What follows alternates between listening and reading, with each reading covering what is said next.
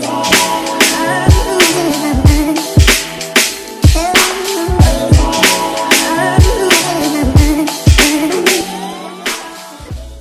Bienvenue sur le K-Swiss Show. Ici, on parle nutrition, fitness, lifestyle, développement personnel. Le tout pour vous apprendre à être la meilleure version de vous-même. La team No Bullshit. What up? J'espère que vous allez bien, que vous êtes en forme et que vous continuez à faire des gains. Alors aujourd'hui, team, je vous ai mis l'audio d'une vidéo que j'ai mis sur ma chaîne YouTube. Donc si vous préférez avoir le visuel, je vous invite à aller checker directement la vidéo sur ma chaîne et à vous abonner par la même occasion. Mais dans cet audio, eh bien, j'aborde tout ce que vous devez savoir sur le squat le squat, mouvement super populaire dans l'industrie du fitness, mais c'est un mouvement qui est très complexe. Et malheureusement, il y a plein de mythes, de on-dit qui sont propagés dans l'industrie du fitness et de la santé. Et je démonte chacun de ces mythes avec des arguments, bien entendu, et une logique bien précise et bien fondée. D'accord? Donc moi, j'aime pas juste euh, dénigrer les choses comme ça. J'apporte toujours une logique derrière et des arguments parce que je réfléchis à chacune de ces choses et vous me connaissez, mon but, c'est d'apporter de la nuance. Et vous allez voir que au on en revient toujours à la même chose. La mobilité articulaire. C'est la fondation, c'est la fondation. On essaie de vous vendre plein de trucs, etc. Mais au final, c'est tout va dépendre de votre mobilité articulaire. Votre mouvement va dépendre de ça. Alors j'aurais bien voulu vous dire que ouais, c'est autre chose. J'aurais bien voulu vous dire qu'on doit prendre un chemin plus facile, mais malheureusement non. Donc voilà sur quoi vous devez vous attarder pour avoir le meilleur retour sur votre investissement. Donc team, j'espère que cette vidéo va vous plaire. En tout cas, il y a plein de petits secrets que je balance ici et là. Et si vous êtes intelligent, ou du moins si vous comprenez la logique derrière, eh bien, je suis sûr que ça va vous servir. Donc vous savez quoi faire si vous voulez soutenir le K Show podcast faites un screenshot, partagez tout ça, faites tourner l'info, abonnez-vous sur Spotify, sur Apple Podcast, laissez un 5 étoiles et un commentaire, sachez que ça me donne énormément de force. Mais je n'en dis pas plus, team, je vais démonter dans un instant 7 mythes sur le squat. Let's get it.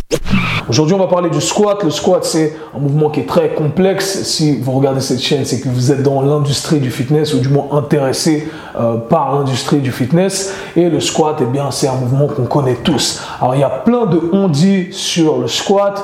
Euh, on dit qu'il faut faire le squat d'une certaine façon et pas d'une autre façon, qu'il faut l'exécuter comme ci, comme ça, qu'il faut faire ci et pas faire ça. Donc aujourd'hui, on va tout revoir. Ce qu'on va faire dans cette vidéo, c'est qu'on va commencer par démonter les mythes. Je vais bien entendu expliquer mon point de vue à chaque fois. Donc ça risque d'être un peu long, mais comme ça on aura l'image complète et vous saurez exactement comment vous positionner et vous aurez mon point de vue bien évidemment sur tous les on dit de l'industrie du fitness car vous me connaissez, j'adore démonter les mythes et les trucs qui n'ont pas de sens.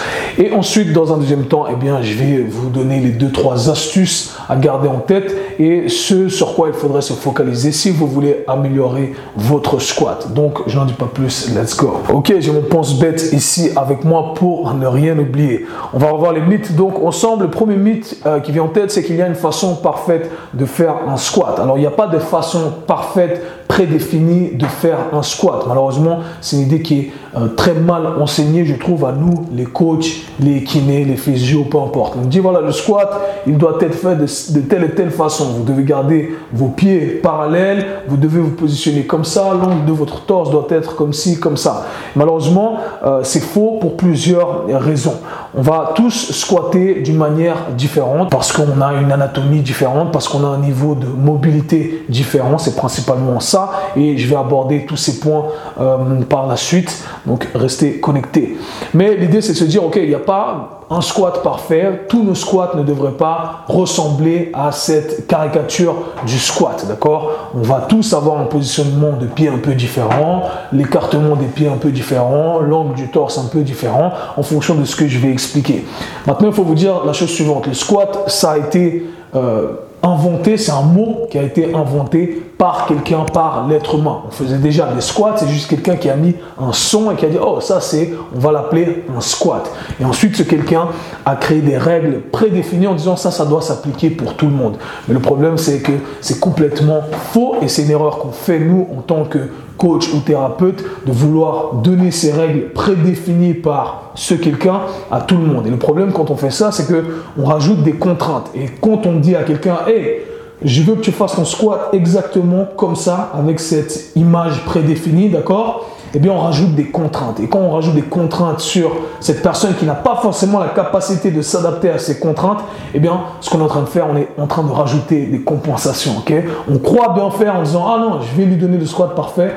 Mais en fait, ce qu'on est en train de faire, c'est de rajouter des compensations. Donc, c'est complètement faux de se dire qu'il y a un squat parfait, ça n'existe pas. Deuxième point super important, les genoux ne doivent pas dépasser les orteils. Celui-là, c'est un classique, vous me connaissez, j'ai déjà démonté ça plein de fois. J'hallucine qu'encore en 2021, il y a des cursus avec des formateurs qui partagent cette idée-là, qui disent Oh là, il ne faut pas laisser les genoux dépasser les orteils. Je retrouve plein d'images sur le net de certification de personal training avec le personal trainer qui met ses mains devant le genou de, son client, de sa cliente, genre, et laisse pas tes genoux dépasser tes orteils.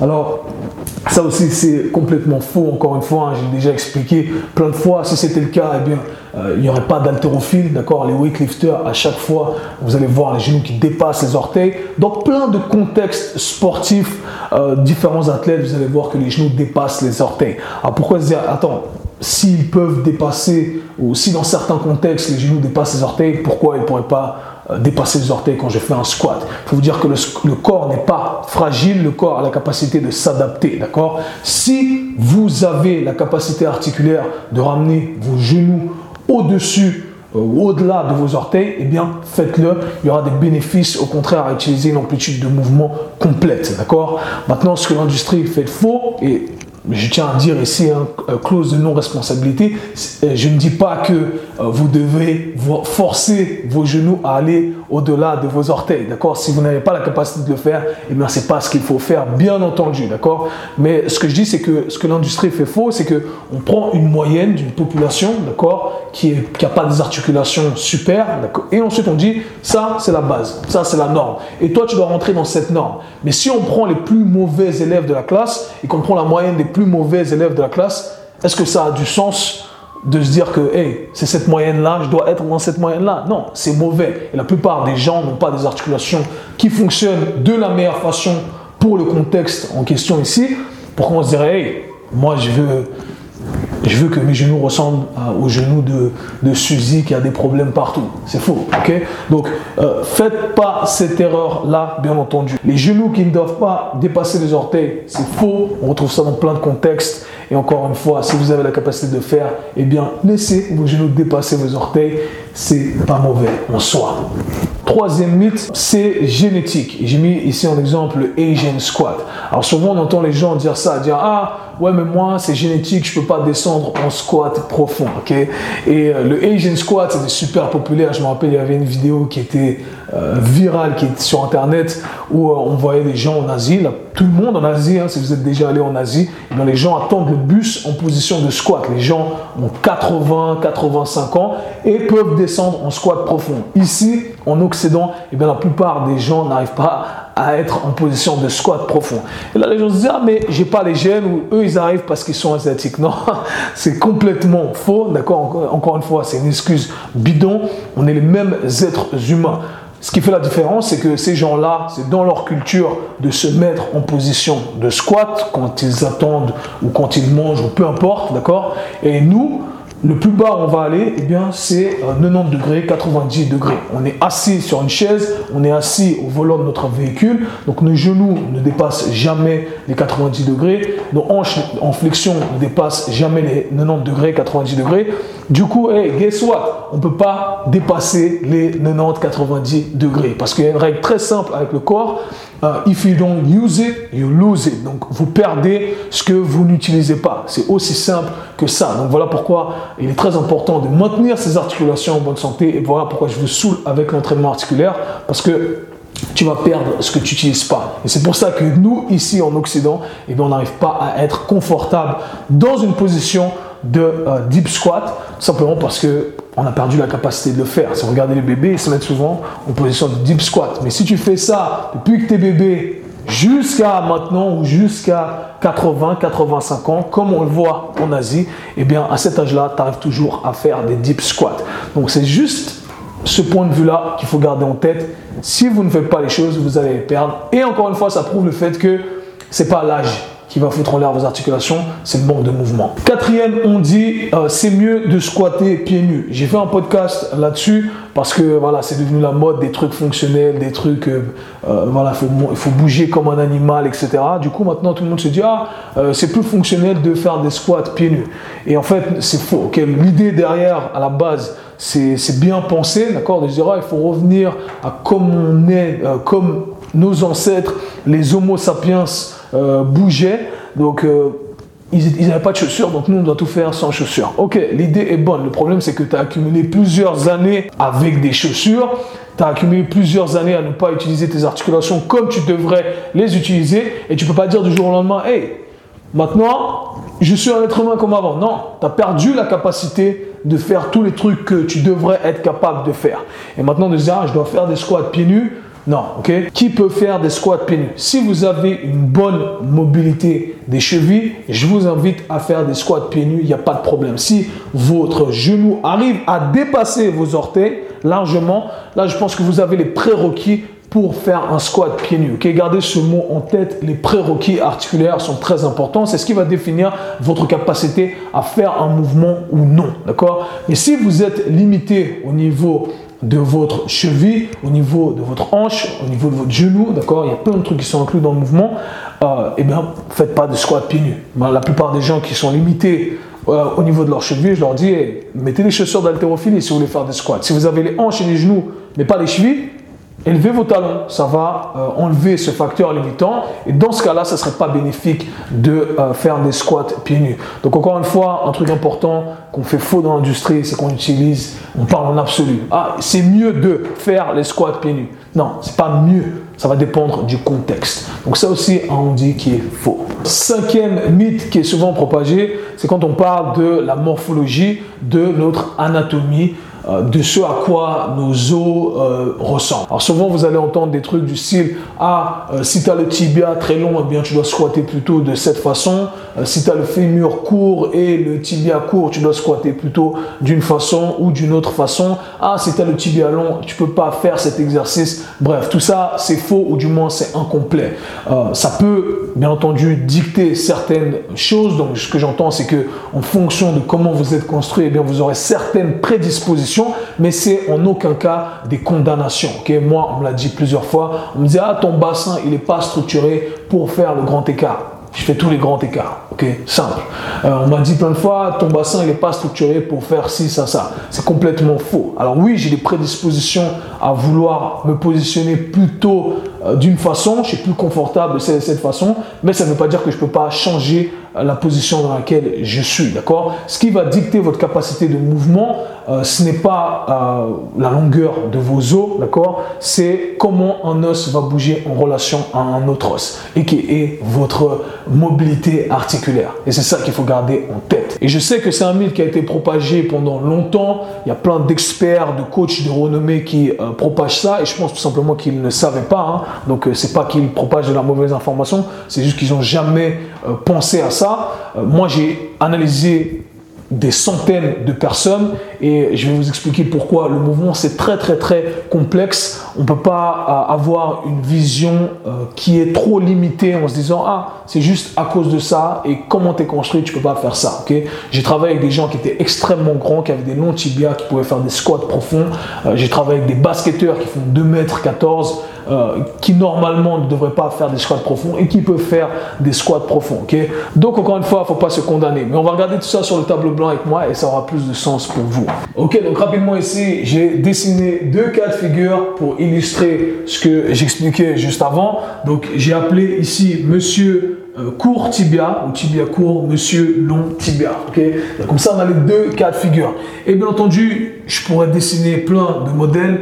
Attention, ne vous manquez pas de mes talents, d'accord, d'artiste, d'accord? Je sais que je suis pas très fort en dessin, mais l'idée c'est de se dire, ok, on va s'attarder uniquement sur l'articulation de la cheville pour vous démontrer que euh, au final, la longueur du tibia ou du fémur, ça n'a pas vraiment d'importance. C'est plutôt de voir comment un os va bouger en relation à un autre os. D'accord?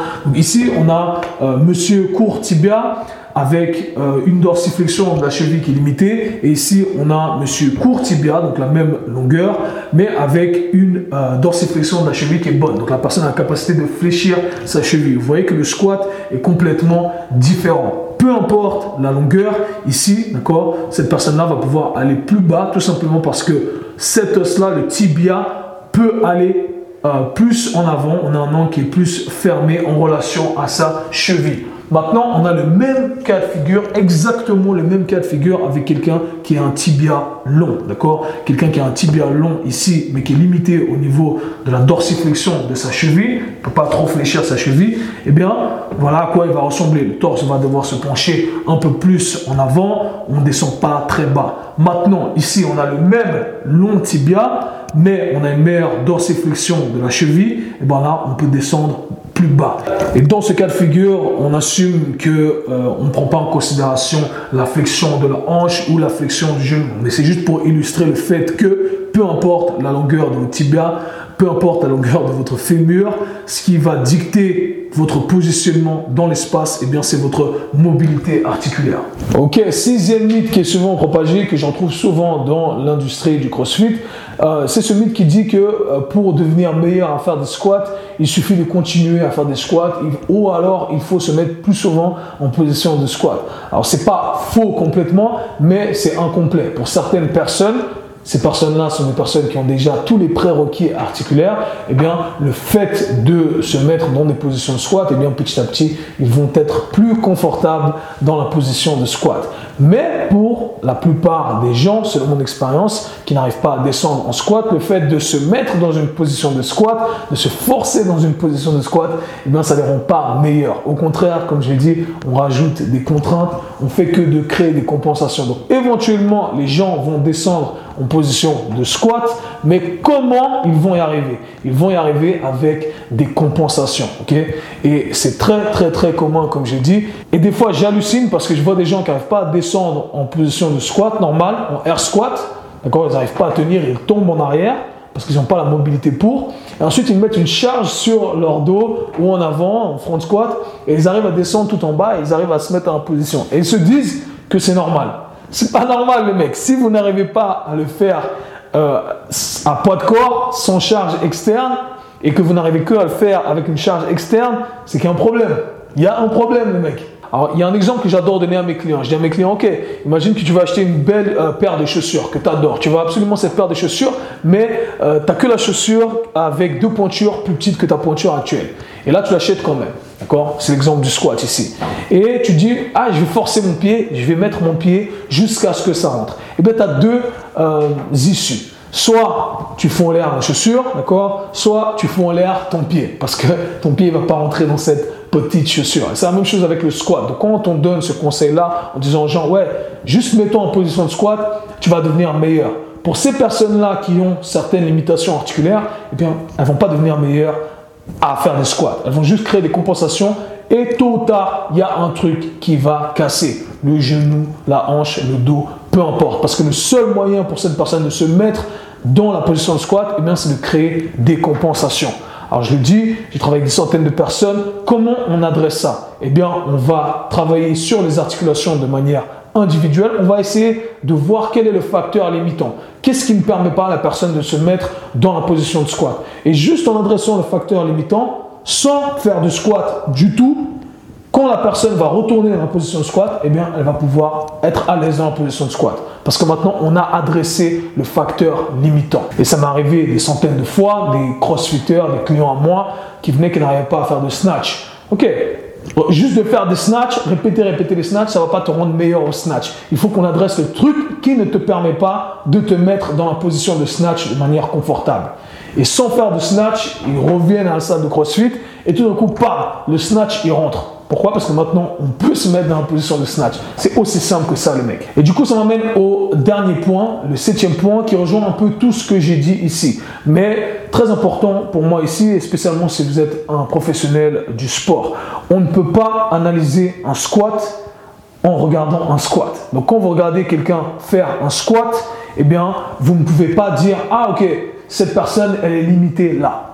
Ah, je vois la personne faire un squat et vous dites, ah ouais, cette personne, elle n'a pas de cheville. D'accord? Ou ah ouais, cette personne-là, elle n'a pas de genou. La vérité, c'est qu'on ne sait pas. On est juste en train de deviner ou alors on est en train de faire des suppositions basées sur des idées préconçues qu'on nous a appris en tant que coach, en tant que kiné, etc. Ah, on voit la personne qui n'arrive pas à descendre le squat profond et on dit, hé, ouais, elle, c'est parce qu'elle n'a pas de cheville. C'est souvent le truc qui revient. Ah ouais, cette personne-là, elle n'a pas de cheville. Mais comment on sait? On ne sait pas. D'accord? Ça peut être un manque de dorsiflexion de la cheville, ça peut être un manque de flexion du genou, ça peut être un manque euh, de mobilité au niveau de la hanche, ça peut être plein de trucs.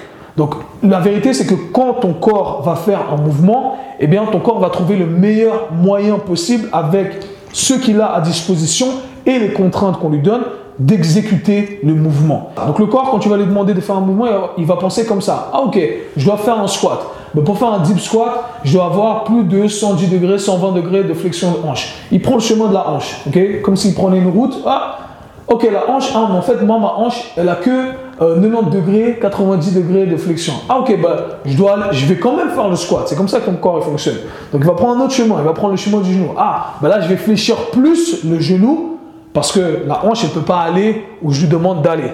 Ah, mais le genou, il peut que se fléchir jusqu'à 110 euh, degrés. Ah ok, maintenant je vais aller chercher euh, la cheville. Oh, mais la cheville, elle peut que se fléchir jusqu'à 45 degrés. Ah, attends, je remonte, je dois arrondir mon dos. Et c'est comme ça que le corps fonctionne. Donc le corps va trouver le meilleur moyen d'exécuter le mouvement. Il va le faire, peu importe. Euh, vous lui demandez de faire le mouvement, le corps va faire le mouvement. La question c'est comment il va exécuter le mouvement. Il va le faire avec les outils qu'il a à disposition. Et s'il n'a pas tous les outils à disposition, ou du moins pas les meilleurs outils à disposition, eh bien, il va quand même faire le mouvement avec des compensations.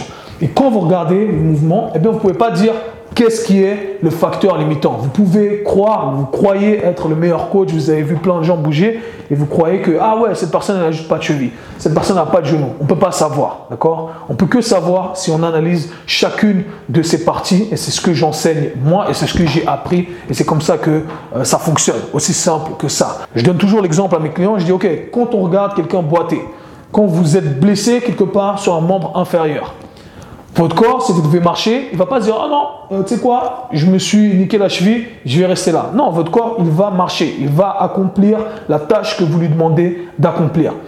Mais comment il va le faire? Vous allez boiter, parce qu'il y a un truc qui ne fonctionne pas.